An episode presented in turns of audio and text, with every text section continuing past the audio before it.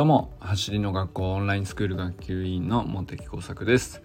普段は国立研究開発法人海洋研究開発機構の気象学者として研究論文を書いたり本を書いたり学会を運営したりしている46歳のび盛りです。今日はですね楽しむって何なんだろうなとちょっといろいろ思っていたところ。武田総雲さんってねあの書道家の すげえ有名な方ですけどこの人の YouTube をなんだろう見漁っていて やっぱこの人すげえなと思って。まあ人楽しむっつったらこの人かなと思ったんでずっと見てたんですけど。ああなるほどって思ったのが、まあ、丁寧に理解することだっていうふうにね一言ふ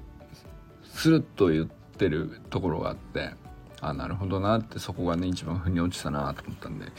まあ、リンク貼っときます。よよかったら見てみてください。ま楽しむっていうとですね何だろうな。あのえよくできたエンタメとかまあなんだったらディズニーランドみたいなとことかさあの走りの学校でも練習会とか行くと楽しいのは楽しいなと思うんですよね僕もね。で楽しい状況にもう何ていうの？してくれてる相手が、えー、インストラクターさんだったり。なんだろうな。環境がもうすでに楽しい状況になっていてそこに飛び込んでって楽しい気持ちになる。はまあまあなんだろう怒って当たり前というかそれはそうだよねっていうことなんですけどそうじゃなくて楽しむっていうのは結構自分で能動的に何とかして、えー、普通にぼーっとしてたら楽しくはならなさそうなところも楽しむっていうことを自分の力でやってるニュアンスがあるなと思っててそれってどういうことをしてんだろうなというなんかこうつかめそうでつかめないなと思っていたんですけど、まあ、武田総雲さんのこう一言は丁寧に理解することだというふうに言ってていや確かにと思ったんですよ。もう俺この武田総雲さん大好きで何ですかねあの空気の読めなさとか和田校長に似てませんか？なんかね。なんかさ、あの、結構言ってるエピソードとかも、あの、似てんなーと思って。なんか和田校長はあの、高校野球でさ、あの、鬼のように怒っている監督さんに対して、どうしてそんなに偉そうなんですかってそのまま聞いちゃったっていうねでその時にあのそれを聞いた答えが死ぬほど怒られたっていうそれはどん そのもう周りの部員さん先輩たちにまで迷惑がかかるほど死ぬほど怒られてあの先輩たちにも怒られたっていうね。あのそんな話したけどさなんかもうそんなことばっかり言ってんですよね武田総雲さんもね。なんかあの NTT の面接でなんか似たようなやり取りをやっていて。大丈夫ですかそんな楽しくなさそうなみたいな。あのカッチカチのもう圧迫面接みたいなのをあの逆に何て言うの？わざとじゃなくて本当に空気読まなくてそのまんま思ったこと言っちゃってもうどえらい空気になったんだけどなぜか合格したっていうね。なんかそんなことを喋ってるんですけどすんげえ似てる話だなと思って。でもなんかその中でねなんかこの楽しむことに対してめちゃくちゃその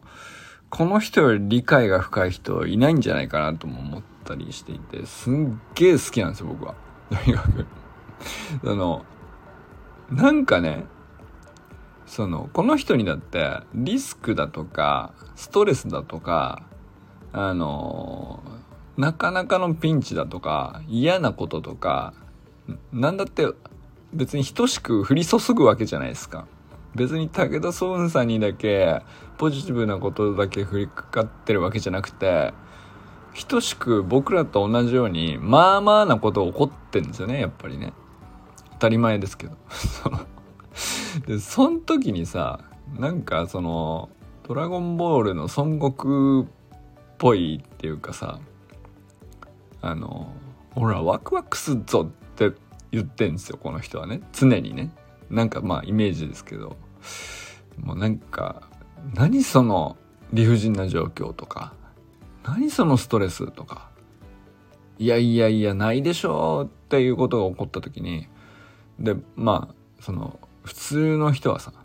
ないわ。ないわそれはないわってなってこう沈んでいくっていうところを武田壮雲さんは俺はワクワクすっぞって言ってんですよね。なんかね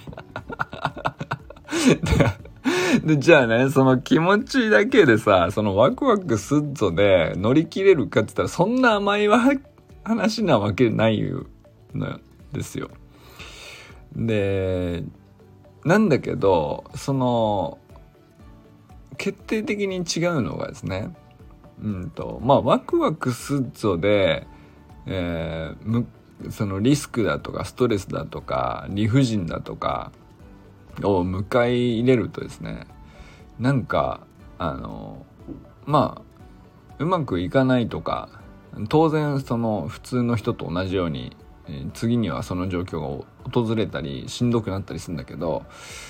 まあ、その状況の打開のためにその状況をすごく正しくまず把握して理解しようとしているんですよね。ここはなんかすごく決定的に確かに違うかもしれないなと思ったりしましたね。なんかそのはあなんだよってなった時に確かにその相手に落ち度があったりとか理不尽で自分は悪くなかったりとかするんだけど、えー、その状況がなぜそうなってるのかとかあのどうしたらクリアできるのかとかっていうことに対する理解のために情報を集めに行くっていうそこにカロリーを使えなくなっちゃうっていうかさなので打開策がなますます選択肢が狭まっていっちゃうんだけどなんかソウンさんの話聞いてるとまあワクワクするまではただその気持ち切り替えてポジティブにしてるだけみたいなその話に聞こえなくもないんですけどすんげえよく見てんですよ。めっちゃ丁寧にこれってどうやどういう状況なのっていうのをすんげえじっくり見てて。でそこの丁寧さが結局あの理解の深さにつながってて。でまあ理解すると攻略しやすくなっていってあの、まあ、だからっつって何でもかんでも好転して全てポジティブにひっくり返るかっつったらそうじゃないんだけどあの少なくともあのなんだろうね。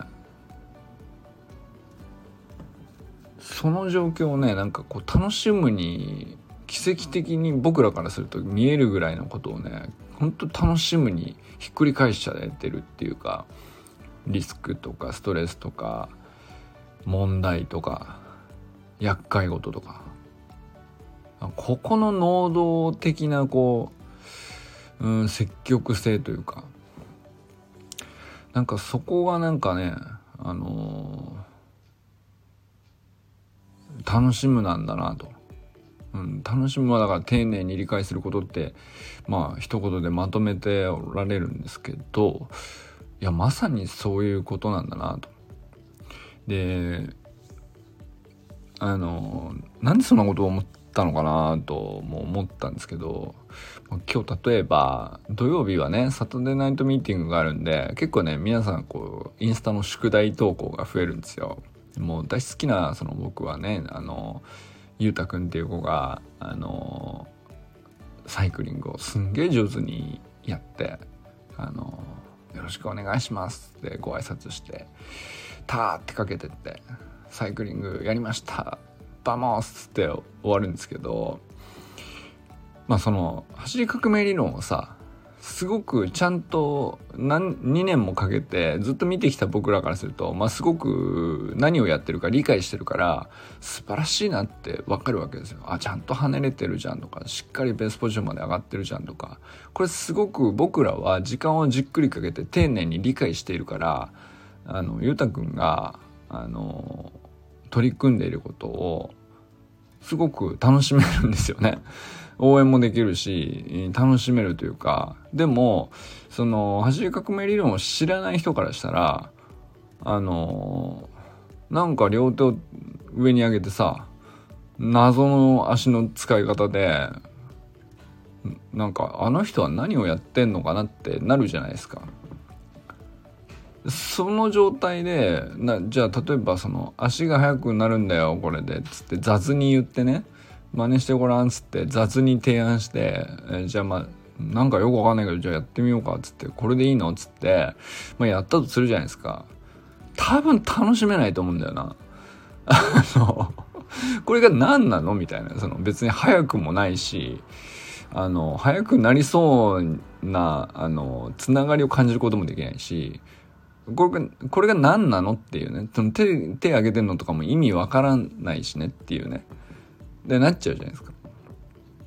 でそのもし仮になんですけど逆に丁寧ではなく理解もできていなかったらまあ僕らはさそのゆうたくんがすごく楽しんでいることを知っているしその楽しんで取り組んでいるゆうたくんを見て僕らも周りもさめちゃくちゃこう嬉しくなったり応援したり楽しめたりするわけじゃないですか。ここ同じことやってるのにものすごい決定的な差が生まれることをこう容易に想像できるわけなんですけどなんかこれと同じようなことをあの全てにおいて起こり得るなと。別にその走り革命理論のあのトレーニングメニューだけじゃなくてなんかあらゆるどうやらなんかその難しかったり習得までにはあの必要な手順があったりとかなんだろうな。あの解き明かして解決に持っていくとかさ改善するとかさ今よりもうちょっとこうなったらいいのにとかいうフラストレーションがあったりとかまあそういうことですよね。それって全部あのなんだろうな理解できていなかったら絶対楽しめないよね。だけどそのフラストレーションっていうのはこれどういうことなんだ？こうれとこれに納得がいってなくてあの人とこの人がこういう事情でこういうことをしたもんだからどうやら自分はこういうふうに感じているみたいなところを結構丁寧に分解しないとほぼ解決することもないし改善することもないしうんまあそうなったらね楽しむなんてほど遠いよねっていうね、まあ、そういうことなんだろうなと思ったりしたんですよね。でだから走りに関してはさすごく、うん、まあ今までさなんかやみくもに理解もせずに丁寧なその理解もせずにこうトレーニングの習得段階とかを分解されないままあの何本もダッシュしたりとかさ無理やり走り込みとかさ、まあ、そうすると楽しめないよね。で結果も出ないわけですよ。改善もしないっていうか。だったのが走り革命理論っていうものによってあの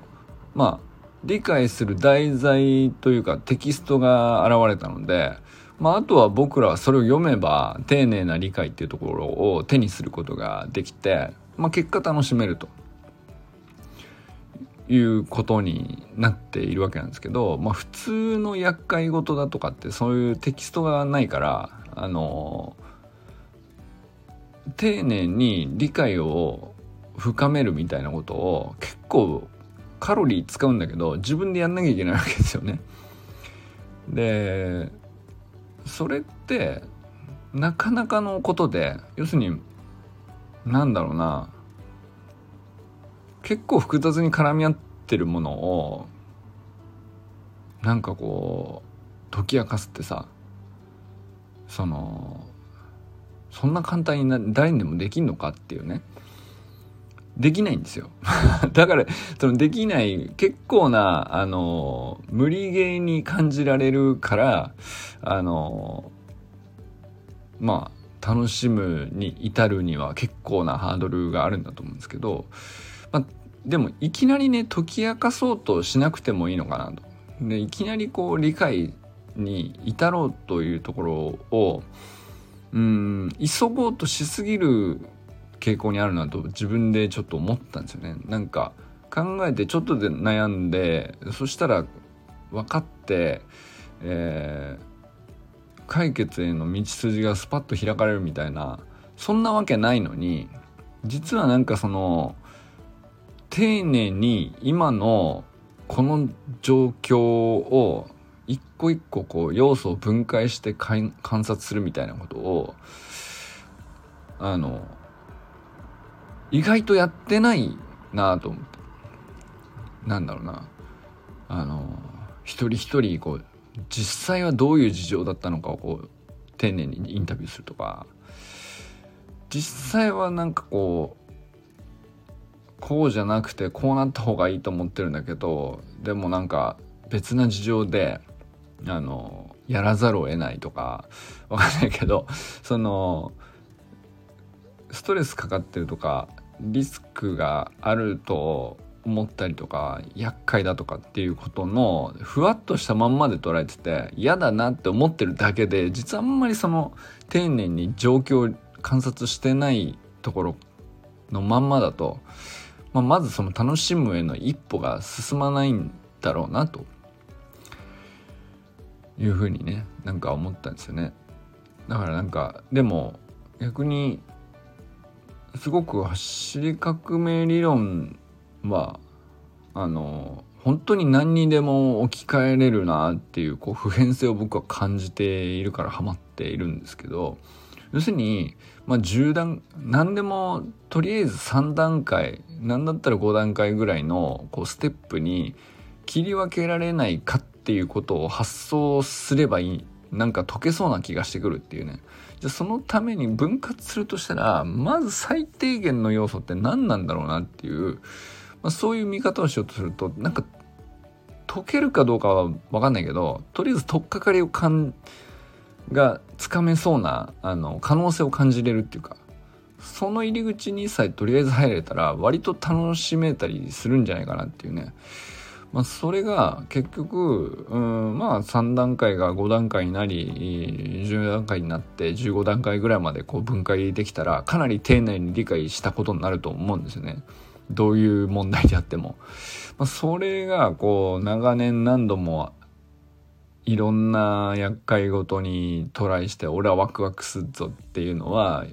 もっともっとむずいパズル来たぞっていうことを毎回毎回思ってるっていう感覚なんだろうなと思ったりしてですね。でソーンさんはまあ恐ろしいことに あの子供の頃から延々それをやってると。なるほど。まあだから要するに何て言うか楽しむという競技のトップアスリートなんですよねこの人はね。どうやら。だからあの何が来てもあのかんちょっとやそっとのリスクだとかストレスではあの本当に何て言うかワクワクもせずに涼しい顔で乗り越えるし本当にすげえのが来た時にも結局ワクワクしちゃうだけなんで その永遠にねあのこの人のしかめ面どうやったら作れるんだろうなっていうぐらい 全然そのいつまでもこの感じなのかなっていうのがねすごい話聞いててなるほどなと。まあだからでもねそれがね面白いなと思ったのはなんでそれがこうオンラインスクールのメニューと重なるのかなっていうのがあの、まあ、僕なりに考えた結果要するに分解し丁寧って何なんだろうなって丁寧っていうのも結構抽象的な言葉だけどさ要するに走り革命理論のトレーニングメニューみたいにあのちょっとずつ簡単な動きから段階的に、えー、できるように、まあ、最低限ここはできないとこれができることにはならないだろうっていうもうほんと最低ラインをまず見つけて取っかかりを作ってそれができるようになってからまた次考えようみたいなあのその方法論っていうのはすっげえなんかいろんなことに使えるっていうのをねなんか共通項というか話聞いてて思ったのがね。まあこれはちょっと面白いなと思ったのでお伝えしてみました。皆さんはね と皆さんにとっては楽しむはどういうことですかねっていうのはねまた逆にいろんな人の僕にとっての楽しみはこういうことですねっていうのはあると思うんですけどなんかこの曖昧で人その人によって、えー、定義異なるよねっていう抽象的な言葉って一回なんかその僕にとってはこうですねっていうばらつきをこう並べてテーブルの上に置いてみてそれ一つ一つああなるほどねって思いつつなおかつうん具体的に言うとこういうところに当てはまるねっていうのを何でもかんでもとりあえず一回ねオンラインスクールのメニューに当てはめてみるっていうその これ似てるのかな？似てるっていうのはちょっとこじつけなんじゃないっていうぐらいのところでも一回ね当てはめてみるとね意外とハマるっていうね、まあ、それはそれですごくあの面白いんじゃないかなと思ったのでそんな話をしてみました。ということでこれからも最高のスプリントライフを楽しんでいきましょう。 Vamos!